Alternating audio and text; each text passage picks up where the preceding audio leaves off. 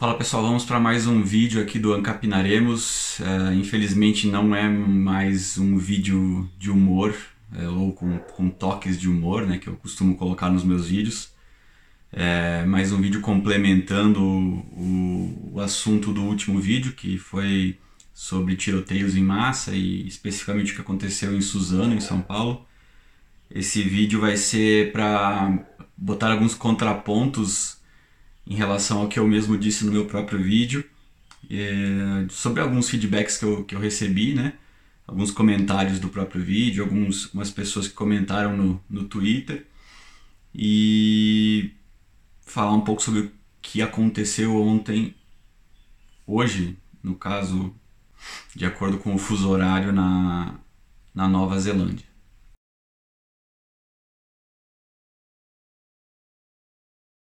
Então só entrar um pouquinho no, no algumas, algumas, alguns comentários que eu recebi sobre o vídeo anterior.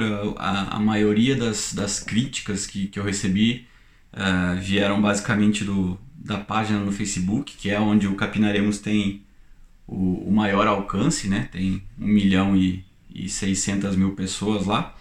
Então atinge uma gama gigante de, de pessoas diferentes, né? Então eu gosto disso.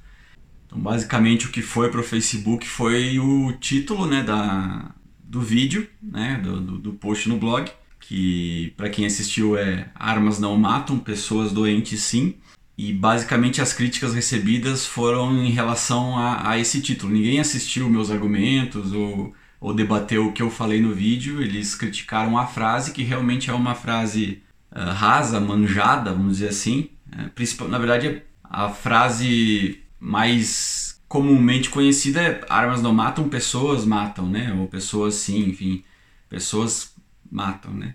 Eu coloquei o doentes ali para meio que para explicar o meu ponto, que não, não são todas as pessoas que matam, uh, são pessoas que têm algum problema e que acabam chegando nesse extremo. E aí eu detalho no vídeo mais sobre isso. Uh, eu sei que o, vi, o, o, o título ficou a intenção não era ser um clickbait nem nada disso, porque eu realmente acredito no, no que eu falei, no sentido de que não são não é o objeto a arma que mata, né? São são indivíduos que, que cometem esses crimes, mas uh, eu entendo que, que ela tem um apelo de que muitas pessoas usam ela para justificar a necessidade de, de mais armas, né? Que eu, como comentei no vídeo, também não sei se é o, se é o mais se é o correto ou se vai funcionar ou se vai minimizar ou se vai potencializar. É, a gente não sabe, não, não temos como prever ações futuras antes delas acontecerem. Então,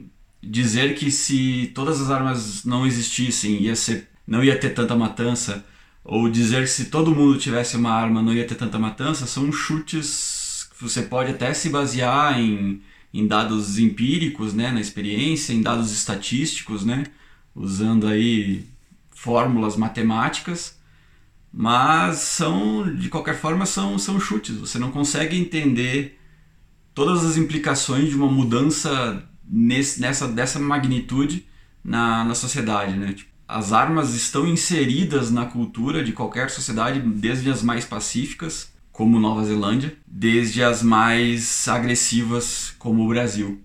Então, tanto Nova Zelândia quanto o Brasil aconteceu basicamente o mesmo ataque, não sei se exatamente estão relacionados, tem algumas características similares, mas lá tem uma sociedade extremamente pacífica, sem violência, sem talvez sem tanta essa questão de crianças carentes e bullying, esse tipo de coisa assim. Então eu não sei a realidade da Nova Zelândia, mas a princípio é conhecida como uma, um país mais pacífico, né?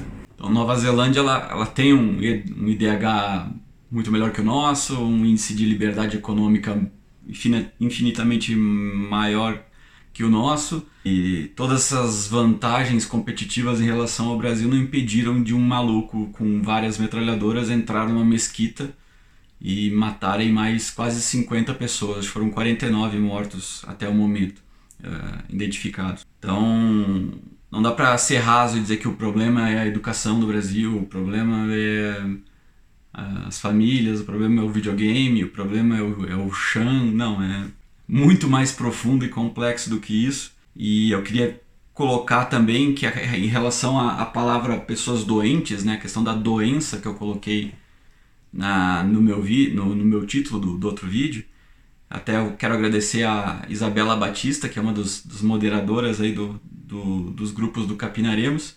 Ela é psicóloga e ela me passou um 25 minutos de áudio falando sobre o meu vídeo, dando feedback dela e para o meu, meu conforto, é, muito do que eu falei ela concordou e complementou com, com análises é, profissionais, né?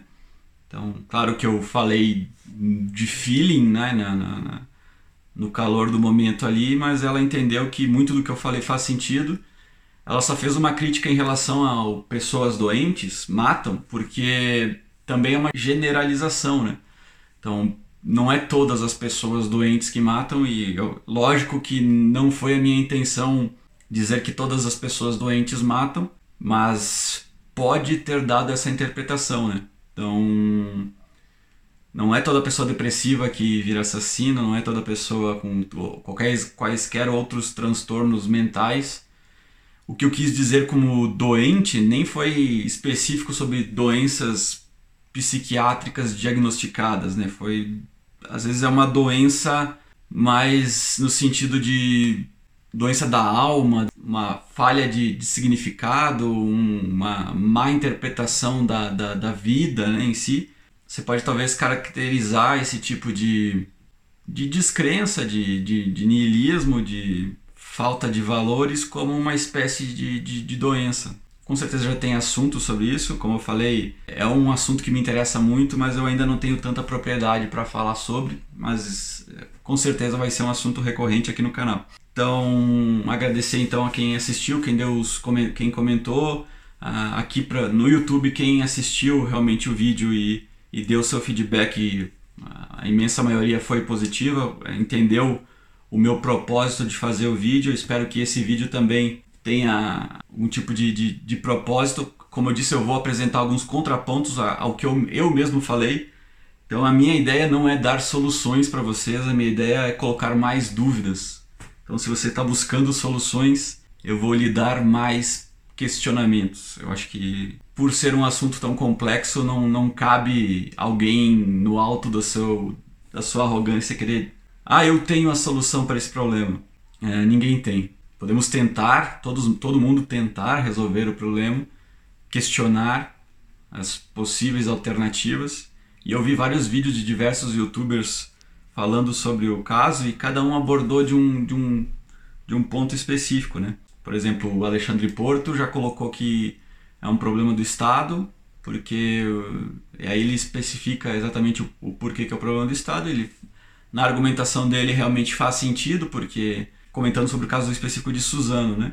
Que o, o guardinha da escola lá não tinha arma nenhuma, e então é, o guardinha basicamente ficou com a alternativa de ou se matar, né? Se jogar em cima dos atiradores, ou ficar esperando a polícia chegar. E, e aí ele coloca, são conjecturas, né? Se, ele, se o policial estivesse armado, se a professora estivesse armada, se outras medidas de segurança fossem adotadas, são conjecturas que, que podem ou não funcionar, né? Mas eh, eu entendo a, a linha de raciocínio de quem coloca, aponta as possíveis falhas, né? Seja da escola, seja da sociedade, seja do Estado, enfim. Uh, eu vi o do o Cogos também fez um vídeo sobre, e, como esperado, ele é um pouco mais radical, né? Então ele falou que crianças, por que não, deveriam estar armadas. Ele coloca que na, na Rússia crianças aprendem a atirar com 7, 8 anos. E se você se despida de, tudo que você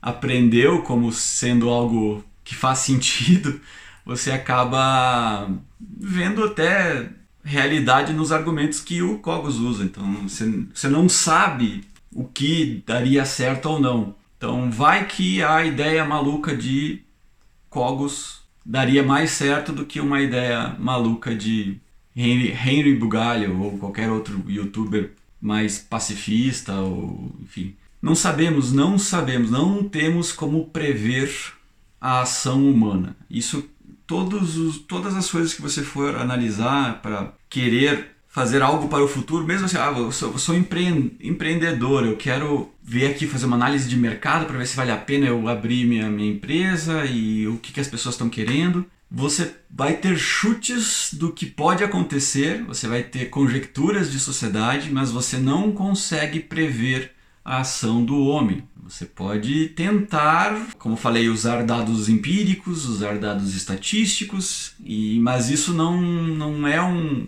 algo concreto que você possa falar, ó, vai acontecer porque segundo os dados empíricos, porque segundo a estatística, porque segundo a história, é assim que vai acontecer. Não. Infelizmente, o empirismo ajuda, as estatísticas ajudam, a matemática funciona muito bem.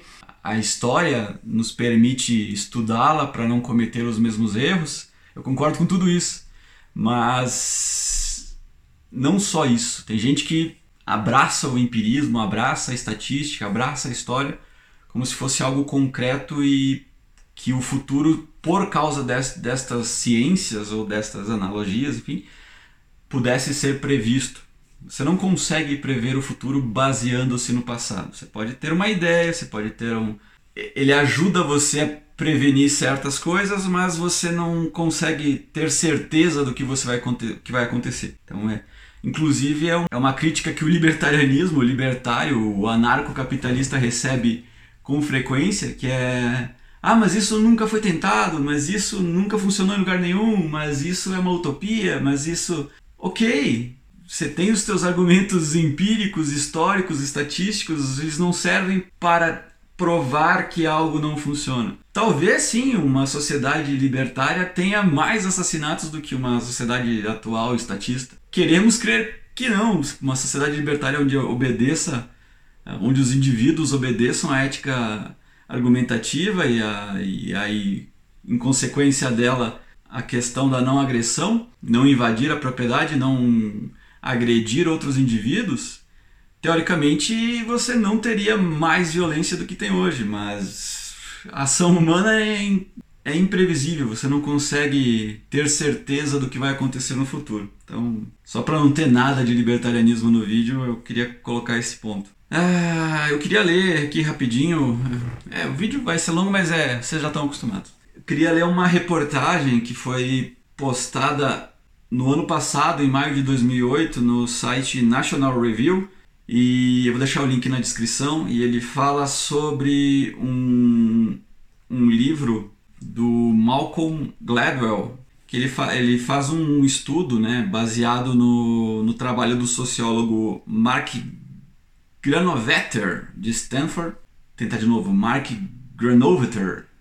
Não sabemos a pronúncia certa do nome desse rapaz. Esse aqui é basicamente um contraponto do que eu falei no meu vídeo, que de certa forma faz sentido, porque o que, que, o, que, que o, o Malcolm, e baseado nesse estudo do, Mark, ele diz que é um erro você se concentrar na tomada individual de decisões do, do, do, do assassino, do indivíduo, quando é possível estabelecer certas relações uh, sociais na atitude dele. Eu coloquei que não temos como saber exatamente qual a motivação de cada um, porque cada, cada indivíduo tem o seu conjunto de motivações que fazem ele chegar naquele estado. Eu continuo acreditando exatamente nisso, mas dentro essas, dessas motivações do indivíduo, muitas dessas motivações podem estar relacionadas com coisas que acontecem na sociedade. Então, ele observar que os tiroteios estão acontecendo, todo esse caos que eu falei de, de, de pressões psicológicas no jovem, de conflitos sociais, essa questão de, de a guerra de gêneros, a guerra de gerações, a guerra de raças, a guerra de etnias. Então tem tudo isso podem envolver motivações, podem eh, acrescentar, potencializar a frustração de um indivíduo para que ele acabe se tornando um assassino. Isso não significa que ainda não é culpa do indivíduo chegar nesse ponto. Então, porque os conflitos sociais, as pressões psicológicas, os problemas de etnias e a, as, a condição social, a falta de dinheiro, a falta, a falta de recursos, a falta de oportunidades, os, os problemas que acontecem na, na vida, todos os seres humanos passam por isso. Temos 7 bilhões de pessoas e, graças a Deus, a pouquíssimos são assassinos, serial killers e que teriam a capacidade de fazer um ato brutal como esse visto em Suzano e como esse visto em Nova Zelândia, que foi extremamente mais brutal do que o de Suzano. Uh, enfim, mas o Malcolm e o Mark eles colocam aqui que uh, todos os motins e tumultos que acontecem na, na sociedade uh, não são uma coleção de indivíduos isolados, mas sim ele, ele coloca, ele estabelece uma, uma série de limiares no sentido assim que quem começa um tumulto, por exemplo, a ah, Black Bloc da vida, ou o cara que vai para a rua quebrar tudo, quem começa esse tipo de tumulto está num, no que ele chama de uma limiar zero de, de, de revolta, que são os, os instigadores desse tipo de revolta. Então é uma pessoa que tem o pavio curto, vamos colocar assim para especificar mais fácil. É uma pessoa que tem tolerância a zero. Ele já está no limite ali, qualquer coisa que acontece, ele desbanca para violência. Então, temos muitos indivíduos assim. Tem, temos muitos indivíduos que, que a gente vê notícias diariamente de centenas aí de feminicídios acontecendo. Não só ataques contra mulheres, mas eu acho que é fácil de você exemplificar isso através desse, desse pensamento aqui do, do Mark, né? Porque um indivíduo com nesse tipo de, de, de limiar, qualquer coisa que aconteça no relacionamento dele pode desencadear um ato violento e esse ato violento escalar para um assassinato. Então, a mulher demorou para chegar em casa, então já entra numa discussão e aquela discussão leva para algo pior. É, ela recebe uma mensagem no WhatsApp que ele desconfia de alguma coisa, às vezes é de um amigo, alguma coisa assim, e ele já parte para um, uma agressão. Ela questiona alguma atitude dele, por exemplo, o cara chegou com uma marca de batom na, na blusa, ela questiona essa marca de batom, ele já fica agressivo e parte para agressão. Então é um indivíduo linear zero, um indivíduo que começa os motins e aí não só contra, contra pessoas, mas contra a sociedade. Então ele vai e quebra janelas de, da rua, ele, ele bota fogo em ônibus, esse tipo de coisa. Essas atitudes do indivíduo do, da limiar zero acabam trazendo outros indivíduos que não eram limiar zero, que eram limiares 1, 2, 3, enfim, que às vezes precisam que alguém comece uma revolta, um motim, para que eles também entrem esses indivíduos com o limiar 1, 2, 3, ele, talvez eles não começassem o motim. Se o motim não estivesse acontecendo, eles não entrariam nessa, nessa revolta coletiva. Então, ele, é interessante você e, e realmente faz sentido. Ele, ele, também ele usa dados aqui empíricos, ele faz análises, né? Enfim, se a sociedade estiver num caos enorme e tudo sendo destruído, tudo pegando fogo, uma guerra civil realmente, indivíduos de limiares maiores, hoje eu, sou extremamente pacífico, mas se tiver todo mundo se matando aqui na minha rua, eu, para me defender pelo menos, eu vou pegar o meu taco de beisebol e vou me defender. Se vir alguém aqui tentar invadir minha casa, eu vou matar essa pessoa. Eu não mataria ninguém na, na em condições normais mas poderia ser levado a fazer isso caso as circunstâncias se, se mostrassem obrigatórias, vamos colocar assim. Então é uma análise interessante que não é só o indivíduo, não é um indivíduo que as coisas que acontecem com o indivíduo que, que tornam ele isoladamente algo alguém perigoso. Teve alguém que falou no, no, no, no, no, em algum vídeo que eu assisti em algum momento, não sei exatamente qual foi, e esses assassinos, esses. Eh, eu acho que foi até o Renan do MBL. Então, me desculpem usar o Renan do MBL aqui, já vamos falar sobre Renan daqui a pouquinho. É... eu não sei, ele, não sei se foi exatamente ele, mas é, faz parte do, do argumento dele que esses terroristas, esses assassinos, serial killers, ele, alguns podem ser criados fora da sociedade, por exemplo, numa fazenda e depois são colocados na, na sociedade depois de adulto e começam a matar. Mas a grande maioria deles. Ah, não, desculpa, não foi o Renan. Foi o Silvio Matos, o nosso senhorzinho Sete Coroas. Vou deixar o link dele aqui na descrição. Silvio é um cara lúcido pra caralho. Assista os vídeos do Silvio.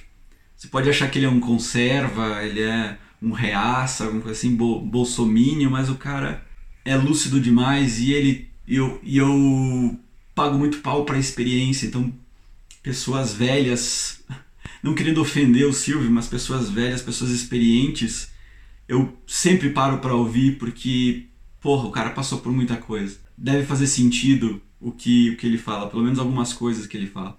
Isso não me impede de ouvir pessoas novas. Eu convivo com libertins todo dia e tem garotada de 14, 13, 15 que tem argumentos sensacionais. Então não é um apelo à velhice, um apelo à experiência, mas faz sentido uma pessoa antiga que passou por muita coisa na vida, pelo menos ter é, lugar de fala né, no, no, no que ele tem para falar. Né? Mas enfim, o Silvio colocou isso, que nós somos sócios desses assassinos, desses terroristas, porque vivemos na mesma sociedade. Né? O que é uma sociedade? Né? São pessoas vivendo juntos e de alguma forma nós somos todos interligados na questão da sociedade, nós somos sócios de outras pessoas nesse coletivão que chamamos de sociedade. Queremos, o libertarianismo quer pregar a questão do, do indivíduo poder fazer o, o, não fazer o que quiser, mas ser livre para tomar as suas decisões e ser livre para acatar as regras voluntárias que ele acredita serem as melhores para aquele conjunto social o anarquismo do, do, do anarcocapitalismo não é uma sociedade sem regras. Teríamos, continuaríamos tendo milhares de regras, mas elas seriam voluntariamente seguidas pelos indivíduos que gostariam de viver naquela área específica. Se aquela área tem pessoas que colocaram uma regra que você não concorda, esperamos que tenha outras áreas que essa regra não esteja, não seja válida e que você possa viver em outras áreas sem essa regra. Talvez existirão determinadas áreas onde a quantidade de regras seja quase limitadas à regra inicial, que é a regra da, da, da, do respeito à propriedade privada. Essa é, uma, é a premissa de qualquer sociedade libertária. A partir daí, qualquer outra regra que pode ser derivada dela pode ser seguida ou não. Acredito que tenham muitas outras regras que fazem sentido existirem que não são necessariamente obrigatórias existir. Então, por exemplo, ontem eu entrei em várias tretas de, de, com, principalmente com o pessoal que é neoconservador aí, o bolsominion, né? Sobre as drogas, né? E eles colocam vários argumentos que são que fazem sentido, pelo menos para a cabeça deles, ou que são, como, como eu falei, buscam dados empíricos, buscam dados estatísticos para falar sobre o potencial perigo de uma liberação das drogas, né? Ah, você não veja aqui o que está acontecendo em São Francisco, onde as pessoas usam crack na rua e estão noiadas e morrendo e mendigos e não sei o que, uma nação de zumbis se mijando na rua e seringas largadas. E aí fala, olha o que está acontecendo no Uruguai, foi legalizado e o crime aumentou, não sei o que. E aí temos outros exemplos que são que é o outro lado. Então, olha o que está acontecendo em Portugal, que descriminalizou tudo e não virou um caos. Tem sim, pessoas continuam morrendo de overdose, tragédias familiares continuam acontecendo de pessoas que não conseguem controlar o seu vício e partem para o crime. Uh, enfim, todos os cenários negativos que sabemos que drogas uh, levam. Né? Você perde, às vezes, a, a, a noção da realidade, você uh, se torna agressivo por causa da droga, você acaba cometendo crimes por causa da droga, você acaba afetando outras pessoas por causa da droga, no sentido de que você vai roubar, que você vai matar, que você vai para sustentar o seu vício. Só que tudo isso, todas essas, esses, essas justificativas, não impedem a liberação da droga, não são justificativas éticas do ponto de vista libertário para proibir que pessoas façam o que quiserem com os seus próprios corpos. Porque a partir do momento que você abre essa brecha de não, essas substâncias você não pode tomar. Você abriu essa brechinha, por que não você tomar conta de todas as substâncias que o indivíduo toma? Muitas pessoas falam, ah, mas não tem nada a ver, ninguém mata por causa um bacon ou de um Big Mac.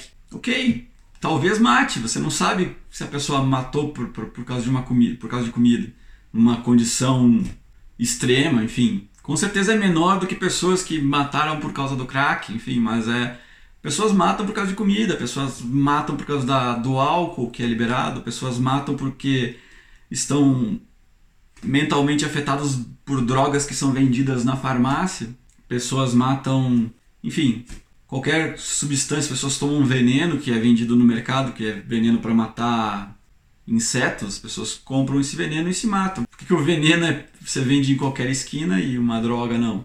É, pessoas deveriam ser livres para fazerem o que quiserem com o seu próprio corpo. Isso eu vou fazer, com certeza vou fazer muitos vídeos.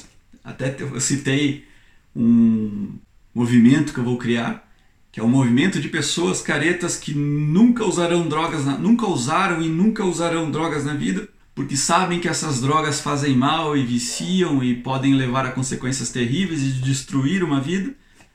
Que é o meu caso, nunca usei nada, nunca fumei nada, não fumei nem cigarro, só de forma passiva, assim. Bebo muito pouco de, de destilados, bebidas mais fortes, assim, fico mais na, na cervejinha e social, assim, não, tomo porres para cair no chão. Não se legalizar tudo e liberar tudo, tal, se talvez eu use, mas eu não, não pretendo usar. Ah, agora tá livre, eu vou usar cocaína, eu vou usar crack, eu vou me injetar heroína. É uma escolha totalmente minha, individual. Eu não pretendo, eu sei que tem consequências terríveis. E exatamente por causa de saber que tem consequências terríveis, é, eu não faço diversas outras coisas. Eu não realmente não, não fumo, não estou tentando. Um, um, gordo falar isso é complicado, mas estou tentando comer melhor, testar táticas aí de, de educação alimentar. São, são coisas que são escolhas do indivíduo. Ah, mas a droga te faz sair da realidade. E se a pessoa quiser sair da realidade, a realidade é isso que a gente está vendo: é tiroteios em massa, é pessoas se suicidando, é pessoas desistindo da vida, é pessoas sem qualquer tipo de valor. Você quer viver de forma completamente sóbria nessa realidade, é uma opção sua, eu acho que é honrável que você faça isso. Tentar conviver com a realidade e, enfrentar a realidade, mas eu não julgo pessoas que querem sair da realidade, pessoas que, porra, eu não, não quero enfrentar esse sofrimento de forma sóbria. Eu quero usar um negócio que me faça viajar, que eu esqueça que eu existo. Eu não vou me matar, mas durante um determinado período de tempo eu vou estar tá no nirvana, eu vou estar tá vendo a porta se mexer, enfim. Vocês sabem as, os pontos positivos da droga. A questão é que é uma liberdade individual, assim como as, eu até fiz um comparativo eu não vou entrar na questão das armas de novo nesse vídeo, mas ah, esses mesmos neoconservadores, bolsomínios, usam os argumentos da liberdade para ter arma que os libertários usam para tudo. Né? Eles falam, não, é uma liberdade individual, nós temos o direito de nos defender, as armas não matam, são objetos de defesa, às vezes a pessoa quer usar uma arma para colecionar, ela nem quer atirar, às vezes ela quer usar para um hobby, tirar o alvo, enfim. E todos esses argumentos são plenamente válidos. A arma é um objeto, é uma ferramenta que a pessoa tem o direito de ter em casa. É um argumento que concordamos neoconservadores. Muitos provavelmente desses argumentos vocês pegaram de, de libertários ou de filosofias de, de liberdade. Mas por que quando cai para droga você inverte a chave e fala não, isso aí não pode porque é, a droga mata? Não, não é a droga que mata, é as pessoas que consomem de forma errada, de forma excessiva, de forma irresponsável, que, que, que morre por em decorrência do uso. Não é a droga que mata alguém. Então é. Se for legalizado, por exemplo, vamos fazer conjecturas aqui. Se for legalizado, descriminalizado, enfim, alguns, pa alguns passos iniciais de uma profunda legalização e descriminalização. A polícia não precisaria mais subir o morro para enfrentar traficantes. A polícia é extremamente mal armada, com pouca remuneração, enfrentando traficantes com alto nível de armamentos, com dinheiro, com. enfim, com todos os aparatos que o, que o tráfico tem. Essa guerra, polícia e traficante, é uma consequência da proibição das drogas. Então, o simples ato de legalizar já extinguiria essa guerra específica contra o tráfico de drogas. Lógico que a polícia continuaria enfrentando indivíduos criminosos e muitos desses que hoje são traficantes de drogas continuariam sendo criminosos no sentido de irem para outros ramos de crime, né? O que, é o crime? O que, o que leva uma pessoa a ir para o crime? Ela quer um lucro maior, ela tem essa propensão ao, ao risco, né? Então, assim, hoje a droga é cara por quê? Porque além do preço de você plantar a maconha, de você fabricar lá, o, sei lá, o Walter White lá, é, a cocaína, enfim, além de você ter o preço de manufatura disso, você tem que colocar no preço o, o, o risco de vida que você corre ao ser traficante, o risco de você ser preso, o, todo o aparato de, de, de defesa que você tem que manter, né? Então, aviãozinhos e caras na porta e uh, a defesa da logística da, da, coisa toda, né? De como você distribuir a sua droga. Então, se torna extremamente mais cara porque a legalização não existe. Então, além de acabar com a, com a guerra inicial, por causa das drogas especificamente, quem é drogado hoje não teria, às vezes uma pessoa ela, ela rouba para manter um vício porque o vício é muito caro. E às vezes numa, num ato de descriminalização, de, de legalização, um maconheiro pode plantar no quintal da sua casa, como se fosse uma horta de, de alface, ele vai ter uma horta de maconha. Fica muito mais fácil de você manter o vício tendo uma horta de maconha na sua, no seu quintal do que tendo que roubar alguém para fumar um negócio misturado com esterco e veneno de barato. Então, esse assunto me, me, me emociona, não tem nada a ver com tiroteio. Ou tem, mas enfim. Muitas pessoas colocaram a culpa das drogas no, no, no, no questão do Suzano, porque a mãe do, de um dos atiradores era viciada em drogas e ele era, foi, acabou sendo criado pelos avós. Né? Então tem toda essa questão de, da estrutura familiar, que eu falei no outro vídeo, que impacta mas não é as drogas que fizeram ele atirar. Pode ter um papel, e com certeza teve um papel para ele chegar no estado onde ele chegou, a questão de onde você observa o seu principal modelo, uh, que é seus pais, a sua mãe, você observa, pô, minha mãe, olha o estado que ela tá. Como que eu vou acreditar na humanidade tendo o meu principal modelo daquela, daquele jeito deteriorado? Então, Lógico que ter uma, um pai viciado em droga e acabado num, num, vício prejudica o seu, o seu raciocínio e os seus, seus julgamentos de valor. Mas não é uma justificativa ainda válida para você proibir que pessoas usem esse tipo de, de, de substância. Temos milhões de pessoas drogadas, muitas delas têm filhos muitos desses filhos não terão o mesmo problema de entrar numa escola e matar pessoas. E ao contrário, temos muitos famílias tradicionais, carinhosas, que super protegem a criança, que colocam ela numa bolha e dão tudo que ela quer, e essa criança se torna atiradora. Então, é a família, é a família? Não é a família. A família afeta afeta. Talvez a superproteção seja tão prejudicial quanto a super negligência de uma mãe drogada que abandona. Você consegue mensurar isso quantitativamente? Não consegue. Você consegue. Ah, todos os tiroteios, as crianças, 75% delas eram de famílias. Enfim, você pode fazer esse tipo de, de estatística e se basear nas análises empíricas do, do, do que aconteceu em cada tiroteio mas isso vai te dar uma ideia do que acontece, não vai te dar exatamente o que acontece. Esse é o meu ponto. Então, o Malcolm aqui, para completar, ele fala que os principais incidentes lá do, do, dos Estados Unidos, os maiores incidentes da era moderna, né, desse, desse estilo de tiroteio em escolas, foram desconectados e idiosincráticos, que é no sentido de não ter exatamente uma ligação entre eles, cada, cada atirador tinha os seus, as suas motivações específicas.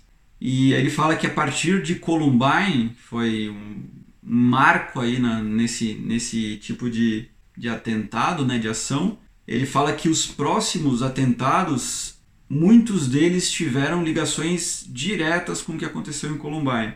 O roteiro cultural que, o, que foi estabelecido em Columbine acabou afetando a decisão de outras pessoas a fazerem o mesmo. Então, nessa teoria dele de, de do limiar zero, é como se o, pessoal de Columbine, aqui, o Harris e o Klebold, eles fossem o limiar zero do tiroteio em escola, que eles começaram com esse, com esse, com esse viés cultural de revolta social, né? Eles se auto glorificaram no sentido de nós somos heróis que estamos lutando por uma causa, né? escreveram manifestos e gravaram vídeos e, e fizeram tudo de uma forma encenada e dramática, né? no sentido de nós estamos fazendo isso para purificar a humanidade, então tem toda uma, uma filosofia por trás desse, desse crime. E ele coloca aqui que oito anos depois de Columbine, dos 11 tiroteios em escolas dos Estados Unidos entre 1999 e 2007, Uh, seis das versões desses, desses, do, desses 11 tiroteios eram versões de Columbine, então tinham ligações diretas com o que aconteceu em Columbine. E nesse mesmo período, tiveram mais 11 tiroteios que foram frustrados e todos esses 11 também eram inspirados em Columbine. Então a gente observa lá nos Estados Unidos, a gente fala, ah, lá acontece muito, é por causa das armas, a segunda emenda. Aqui acontece e não temos a segunda emenda. Nova Zelândia acontece, eu não sei se qual que é a emenda que tem lá, se, se, é, se é mais liberado, se é menos liberado. Eu acho que teoricamente por ser um país de liberdade econômica maior, talvez a liberdade individual de ter uma arma também seja maior. Mas eu não confesso que não fui procurar. O fato é, existem tiroteios frustrados. Quantos tiroteios frustrados em escolas temos no Brasil? Quantos que o segurança armado conseguiu interceptar o cara e, e impedir uma tragédia maior? Temos? Não temos muitos também, talvez tenha algum tiroteio frustrado em escola que foi defendido por, por alguém. Teve o caso de própria Suzano, né? Inclusive essa, a mãe que era policial que estava largando o filho e matou o cara na, na rua que estava vindo com uma arma para cima de criança, ele estava assaltando ali, né? mas vai saber o que ele poderia fazer, talvez matar algumas crianças na, na escola ali. Essa mãe, ela estudou exatamente na escola onde teve o, o tiroteio. Ela é de Suzano, ela foi eleita deputada agora também, né? Então, olha as, as ironias e as loucuras da vida, né?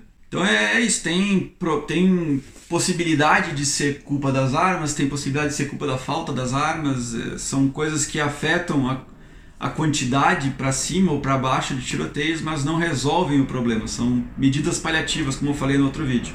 E como eu falei no, no outro vídeo, eu não sou contra medidas paliativas. O, esse caso de, da Nova Zelândia, que, onde o cara matou 49 pessoas, ele tinha várias armas de calibre altíssimo, cara, armas de guerra, que ele teve tempo para recarregar todas elas e ir para o carro e voltar e matar todas as pessoas e ele foi cruel demais. Eu tive a infeliz ideia de assistir a porra do vídeo porque infelizmente somos curiosos e temos essa curiosidade mórbida de assistir um tipo um negócio desse.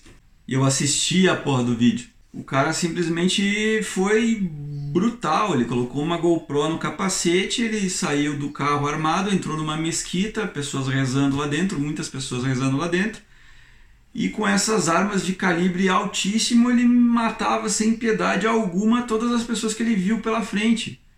em distâncias longas, com, com, com mira, enfim. E além disso, ele teve tempo disponível e a, a frieza de ir para o carro, pegar mais munição, voltar e atirar em cada uma das pessoas que já estavam no chão, porque Eu acredito que uma das, das táticas para você tentar sal se salvar disso é, é, se fingir de morto, né, no chão.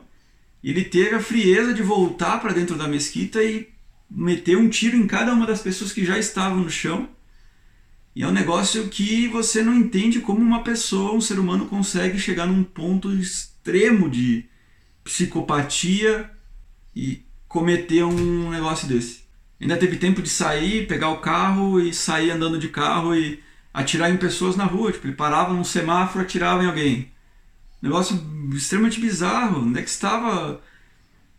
Como que demorou tanto para alguém reagir? Como, cadê a polícia? Não tinha ninguém próximo para reagir. Até no decorrer do vídeo, é um vídeo de 17 minutos. Eu não recomendo que vocês assistam, mas enfim. No, no decorrer do vídeo, uma das, das pessoas lá dentro, talvez num ato de, de desespero, tenta ir para cima do cara, talvez para tentar tirar a arma, mas é uma pessoa que, sei lá se ele treinou, enfim, mas ele, uma pessoa sem arma contra uma pessoa armada é, tem poucas chances, né? Então eu não sou contra medidas paliativas no sentido de restringir talvez essas armas de guerra que, ok, você quer ter uma arma para se defender, uma defesa pessoal em casa, um, uma pistola talvez seja o suficiente. Uma pistola, ainda se uma criança, alguém vai numa escola com uma pistola, ela faz um estrago grande, mas não é tão grande quanto uma metralhadora, uma 12, sei lá. Não estou aqui dizendo que armas militares devam ser proibidas de ser vendidas para pessoas, mas sendo extremamente realista e, e pragmático, por que que além de uma pessoa que quer lá, proteger uma fazenda ou quer, enfim, talvez você tenha motivações diversas para ter uma metralhadora na sua casa ou várias metralhadoras na sua casa. Mas foge um pouco da, da racionalidade de você. da proporcionalidade, né? No sentido de, ok, é um direito seu, talvez você ter uma metralhadora não o torne um assassino, mas é, há de se desconfiar de que alguém que compra não só uma, mas várias metralhadoras, várias, vários tipos de armas, talvez tenha algum tipo de intenção não tão legal aí por, por trás disso. Né? Então a minha intenção não é proibir as armas, com certeza, claro que vocês já sabem disso, mas é, não tornar tão fácil assim a compra de pelo menos de armas desse tipo de, de calibre que é, são usadas em questões muito específicas. Né? São usadas. Há pessoas que argumentem que todas as armas são usadas para matar, é a única finalidade de qualquer arma.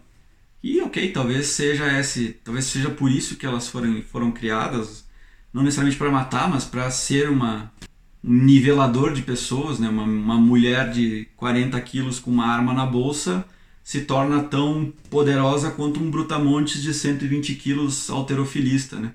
Então, a, tem uma frase clássica aí do, do Samuel Glock, que Lincoln deu a, a liberdade para as pessoas e Glock as tornou iguais, né? Então, a arma tem esse potencial nivelativo de pessoas que, que às vezes é desconsiderado. Mas você pode se nivelar com uma 38, você não precisa de uma submetralhadora do Rambo para ser nivelado com alguém. Só dizendo.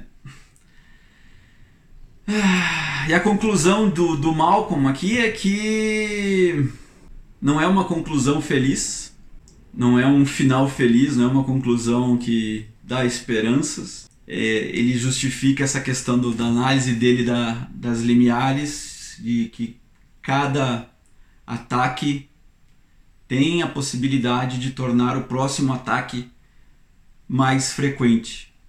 É difícil negar a lógica dele tendo um ataque acontecido no Brasil antes de ontem e um ataque hoje na Nova Zelândia. Talvez os idealizadores lá do, do massacre de, de Columbine tinham o limiar zero e tinham as suas motivações, às vezes ideológicas reais, que foram bem pensadas e analisadas, enfim, e na cabeça deles é, era correto e eles fizeram aquilo com realmente uma, um propósito, né? uh, ou talvez vários de, dos, dos ataques é, eram por pessoas perturbadas com várias doenças, enfim.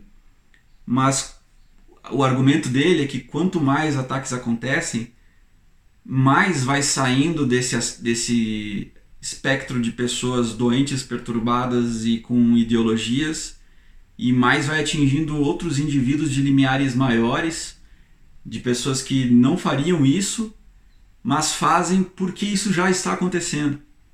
Então, às vezes, realmente, crianças, jovens aí que não têm problema nenhum na vida, nunca tiveram nenhum tipo de abuso, uh, não não tem uma justificativa, não tem nenhuma doença mental diagnosticada, não tem, não é um religioso extremo, não está sendo afetado por religiosos extremos, enfim, né, no seu dia a dia. Mas porque isso está acontecendo, ele faz também. Faz também e isso é aterrorizante, isso é o pior de tudo isso. É que se formos usar empirismo e estatística, a tendência é que isso aumente e que se torne cada vez mais comum esse tipo de coisa. Então vou deixar aí na, descrição o link para essa matéria, caso você queira ler um pouco mais sobre isso. E linkando então com o que aconteceu na, na Nova Zelândia, está em uma hora aí o vídeo, me desculpem. Já começa com uma ironia bizarra de você analisar a cidade onde aconteceu esse tiroteio chama-se Christchurch, ou Igreja de Cristo, e o ataque aconteceu em mesquitas, né, que são da, da religião islâmica. Então, talvez. Não, não sei exatamente a relação, é, mas é só uma ironia da, da, da, do que aconteceu que uma cidade de chamada Igreja de Cristo, que é uma das, das maiores cidades lá da Nova Zelândia, quase meio, meio milhão de habitantes lá. Tem mesquitas, né? Não estou falando que as mesquitas não deveriam estar lá, mas é uma ironia que talvez esse conflito de, de religiões mesmo, de, de culturas, acabe, de certa forma, levando a essa, essas consequências. O oposto disso seria cada religião, cada cultura ficar na sua bolinha para não para evitar esse tipo de, de ataque algumas pessoas argumentam que esse multiculturalismo, essa ideia de forçar todas as etnias a, a conviver junto, pode ser uma das, das causas de, das tragédias. Eu não tenho opinião formada exatamente sobre isso, mas é, estou aceitando argumentos de todos os lados, inclusive é por isso que eu estou fazendo um segundo vídeo. Eu tive argumentos de outros lados, expus alguns aí durante o vídeo e vou terminar aqui com uma espécie de, de paradoxo, né? Esse caso da Nova Zelândia, então, como eu falei, quase 49 mortos, o cara teve também aspectos aí de que ele puxou de, de Columbine no sentido de tornar aquilo um, um manifesto, né? Ele escreveu um livro, ele postou no chão que ele ia fazer isso, ele fez uma transmissão ao vivo do que ele estava fazendo no Facebook, mas o que você percebe nas declarações dele, em alguns atos isolados do que ele coloca, é que ele não tem essa, essa motivação, vamos dizer assim, genuína que tiveram a, o pessoal de Columbine. Você vê que ele é um cara que é. O pessoal nos chans ou né, em geral chamam de, de, de shitpost, que é um cara que tá pela zoeira, tá cagando o que tá, tá acontecendo. Então antes de começar o tiroteio ele fala, se inscrevam no canal do PewDiePie, subscribe to PewDiePie. PewDiePie, para quem não conhece, é um maior youtuber do mundo, ou um dos maiores youtubers do mundo aí com 80 milhões de inscritos. Ele tem vídeos, apesar de ter algumas polêmicas no passado envolvendo algumas piadas talvez um pouco mais pesadas. Mas ele é um youtuber de, de humor, ele faz review de memes, ele traz grandes personalidades para o seu canal. Porque o cara quis envolver o PewDiePie? É um shitpost, o cara não tem uma ideologia por trás disso, ele gritou aquilo para chamar atenção, para que a mídia coloque a culpa daquilo no PewDiePie, para que gere uma, uma, uma intriga sobre isso. E ele faz isso durante o manifesto dele em diversos, diversas formas. Ele fala que ele foi comunista, ele fala que ele foi anarquista, ele fala que ele foi libertarian. E a gente não sabe se é um libertário no sentido que usamos no Brasil, de, de que é meio que um sinônimo de anarcocapitalista, ou se é um libertário de esquerda, ou se é um libertário minarquista americano. Enfim, ele coloca que ele foi no passado libertarian. E ele, ele por último, ele se posiciona no momento como um ecofascista. Então é um negócio assim que mistura ecologia com fascismo, que é um negócio não tão frequente, mas que existe em pequenos núcleos desse tipo de coisa. Então você pode, você percebe que hum, talvez algumas coisas que ele que ele coloque sejam genuínos, que ele acredite mesmo, mas ele encaixa muitas coisas que que são shitpost, que são é, voltados para chamar atenção e para fazer a história dele ser mais divulgada e ele se tornar um herói. E para fazer as pessoas brigarem por questões específicas, né? Então, por exemplo, pega lá que ele foi comunista e tem alguém que fala, ah, ele é comunista, veja qual os, comunistas estão fazendo. Então ele pega lá, pega a palavra libertário e vai, com certeza vai ter alguém falando, olha que ele foi libertário, isso é, é extrema direita, não sei o quê. Essa, essa é a ideia do cara, ele fez essa merda pensando que isso ia acontecer e vai acontecer e já aconteceu. Tem pessoas brigando por causa disso e podem ter consequências ainda mais terríveis por causa das brigas. E, e estão rindo com pessoas sendo beitadas, que a gente chama que é mordendo a isca, né, sendo fisgadas por esse shitpost, por esses trolls, por essas baits que ele, que ele largou aí. Então tome muito cuidado antes de pegar pequenos pedaços de. Por exemplo, em Suzano também, o cara compartilhou uma coisa do do Eduardo Bolsonaro. Obviamente, muitas pessoas criticaram, uh, dizendo que é culpa do Bolsonaro. Então, ele postou lá um símbolo da anarquia. Muitas pessoas falaram que é culpa do, do ANCAP, do anarquismo. Ele postou, o outro postou um negócio lá de que tinha bandeira comunista lutando contra o imperialismo norte-americano, é socialista, é imperialista, comunista, é assassino, enfim. É, não, é, não caiam nessa dicotomia, nessa guerra de narrativas, porque isso promove o, o indivíduo que fez isso e às vezes torna o crime, coloca o, o crime em si em segundo plano que o que deve ser combatido é o ato dele matar pessoas, não o que ele acreditava, o que ele deixou de acreditar, enfim. E aqui entra um pouco num paradoxo que eu me posicionei de uma forma, daí depois eu me eu li o outro lado e troquei de ideia e eu vou deixar esse questionamento para vocês, para vocês refletirem, que é em relação à, à divulgação desses casos na mídia, a divulgação desses vídeos, a divulgação dessa, do que acontece nesses tiroteios, nesses chans, né, nessa deep web da vida, ou a não divulgação. Né? Sabemos já na, na, o posicionamento do, do Malcolm aí é que quanto mais pessoas observam isso acontecer, a tendência é que mais pessoas comecem a fazer isso, pessoas de outros, de outros limiares né, comecem a fazer isso. Seguindo por essa, essa lógica do, do Malcolm, então o que seria interessante é que ninguém falasse sobre isso, ninguém divulgasse nada disso, para que outras pessoas não se tornassem, não se influenciassem por causa disso.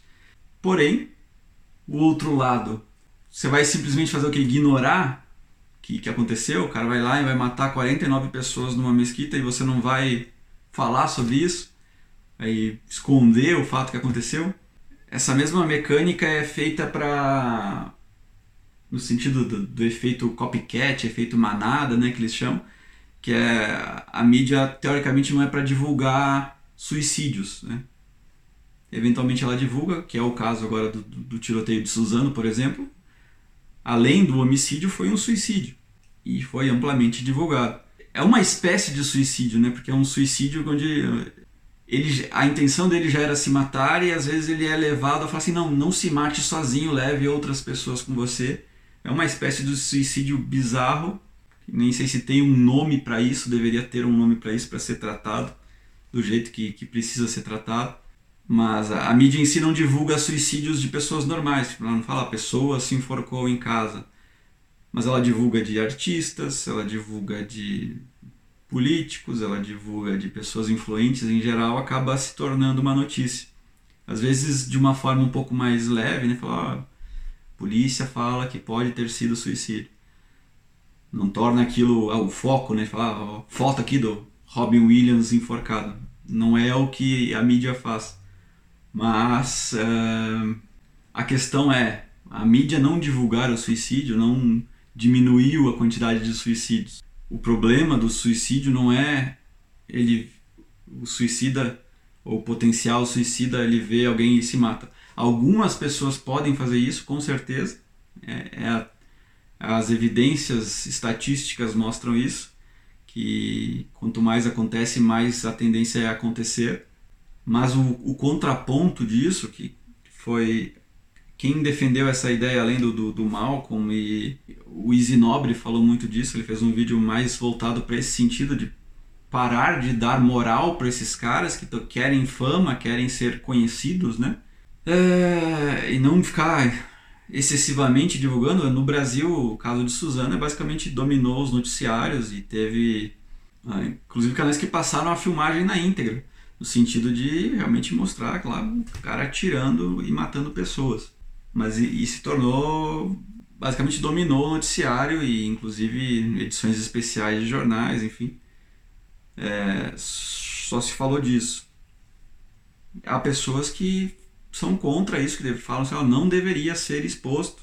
Aí tem várias questões, né? Tipo, o jornal expõe porque talvez ele queira audiência. Né? Eles vivem de audiência. E isso é um negócio, como eu falei, tem é, o ser humano tem esse negócio, essa curiosidade mórbida que tá em algum nível intrínseco aí da mente humana que você quer ver aquilo acontecer, né? Então esse vídeo com certeza de, da Nova Zelândia vai ser procurado, pessoas vão procurar e como eu falei, a oferta encontra a demanda, vai ter pessoas que vão upar, já baixaram o vídeo e vão continuar compartilhando por diversas formas, né? O contraponto disso foi dado pela, por um perfil que eu sigo, que, que é do, do mundo libertário, que eu gosto muito, que é a C4. Eu não sei o nome dela exatamente qual é, mas é, é C4. Eu vou, ela é do, da turma do Ancap Ball. Eu vou deixar o, o Twitter dela aqui embaixo, caso vocês queiram seguir ela também. Mas ela coloca, é, ela tem um, um posicionamento mais cogosiano, vamos por assim, que ela coloca o seguinte, que essa é a realidade do que está acontecendo, isso, isso, isso está acontecendo e você ignorar que isso está acontecendo, você fingir que não está acontecendo, não vai ajudar ninguém.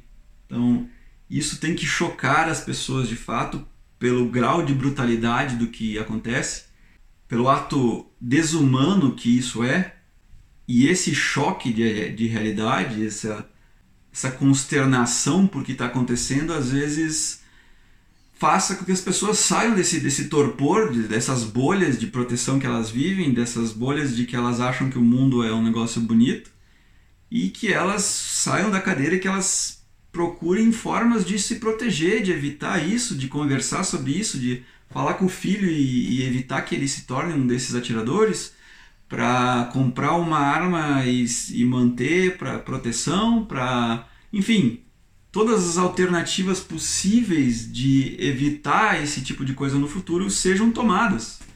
Se ninguém noticiar um tiroteio em escola ou ser uma, uma notinha de rodapé de um jornal, isso necessariamente não vai impedir que outros tiroteios aconteçam. Talvez alguns tiroteios não aconteçam porque todo mundo está ignorando.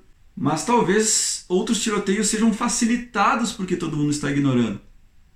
E essa é a tendência. Se a grande mídia não divulgar, vai continuar sendo divulgado nesse submundo da internet, no chão, nas redes sociais.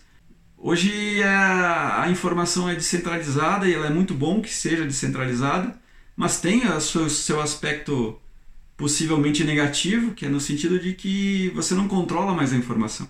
Então, se isso aconteceu, e se o atirador proativamente quer divulgar essa informação, é, essa curiosidade mórbida das pessoas vai fazer isso ser divulgado.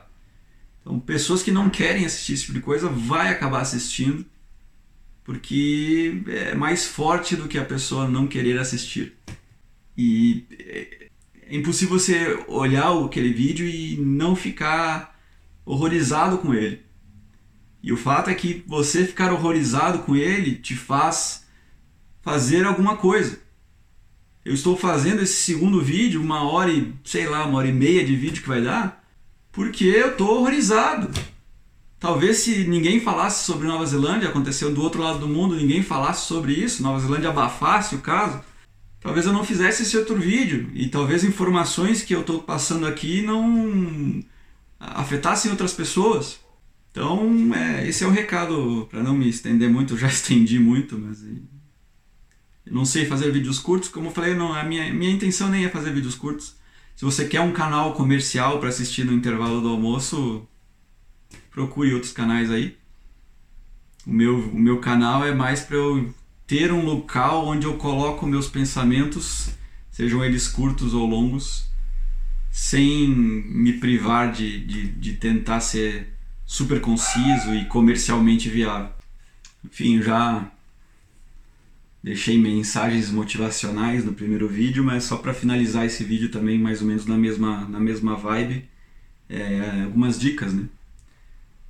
É, eu quero que vocês cuidem-se vocês, pessoas que estão assistindo física e mentalmente, para que vocês vocês não se tornem atiradores de escola, vocês não se tornem suicidas. O cuidar-se fisicamente tem vários sentidos, no, no sentido de realmente cuidar do seu corpo e no sentido de se defender de possíveis ataques, né? Então, sei lá, aprendam defesa pessoal, uma luta, aprendam a usar algum tipo de, de arma, arma branca, arma de fogo, enfim. Não vou, te, não vou falar aqui que não, não, você não deve fazer esse tipo de coisa. Às vezes você, uma pessoa do bem, um cidadão do bem, aprender a usar uma arma evita uma tragédia dessa. Um, uma pessoa do bem, um cidadão do bem com uma arma, evita que 49 pessoas também morram.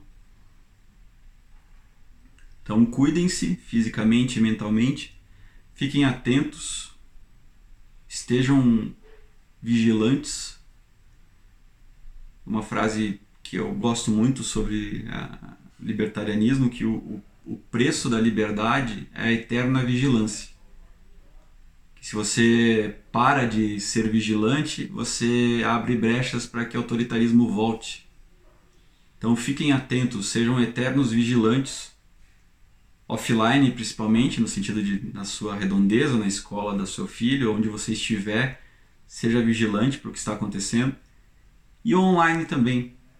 Seja vigilante onde você estiver, nos ambientes que você está, talvez você participe de chans, talvez você participe de submundos aí do Reddit, do, do, do Twitter, de outras camadas da Deep Web que eu nem sei que existem, chats mais pesados aí do Telegram, enfim, tentem não influenciar pessoas a fazerem esse tipo de coisa. E ao contrário, tentem entender esses indivíduos, por que, que eles estão querendo fazer isso. Às vezes é falta de atenção, às vezes eles não têm amigos. Chama esse cara no privativo e fala com ele, no caso do chão é um pouco mais difícil, mas sei lá, cria uma, um e-mail fake, manda pro cara e fala, ó, oh, vem conversar comigo, vamos conversar sobre o que está passando. Fiquem atentos à eterna vigilância, no sentido de, de você ser proativo em fazer alguma coisa. Às vezes é isso, às vezes a pessoa ela tá, tá querendo se matar e ela precisa de uma, alguém para conversar. Então, não quero ficar me vangloriando sobre isso, mas como eu tenho um blog de humor e de, cuido de diversos grupos, é, por diversas vezes passaram pessoas com tendências suicidas, depressivas por, por, por mim, e muitas delas a gente conseguiu não sei se salvar ou adiar, ou, enfim, através da, da, da conversa, de entender o que a pessoa está passando, de dar algumas dicas, de ser um, às vezes ser um ombro amigo para que a pessoa desabafe, né? Inclusive eu citei a Isabela aí no começo do vídeo, eu e ela tivemos no, no ano passado, acho que 2017, a iniciativa de criar que a gente chamou de capivara amarela, que foi meio que um contraponto à baleia azul, o jogo da baleia azul, né? Então a gente criou um grupo e criou um jogo de desafios positivos para as pessoas, onde elas tinham que se autoconhecer melhor e fazer coisas positivas, né? E sociais. E com certeza esse, essa iniciativa da Capivara Amarela saiu, ajudou muita gente. Ela ainda está tá nativa, um pouco com um formato um pouco diferente do que a gente fez no início, mas ela ainda está ativa. Eu vou deixar o link na descrição caso você queira conhecer um pouco mais sobre a capivara amarela também. E por fim, se protejam de qualquer forma possível seja se defendendo mentalmente, fisicamente, tentem se proteger e estejam sempre vigilantes, sempre alertas. Tchau, tchau.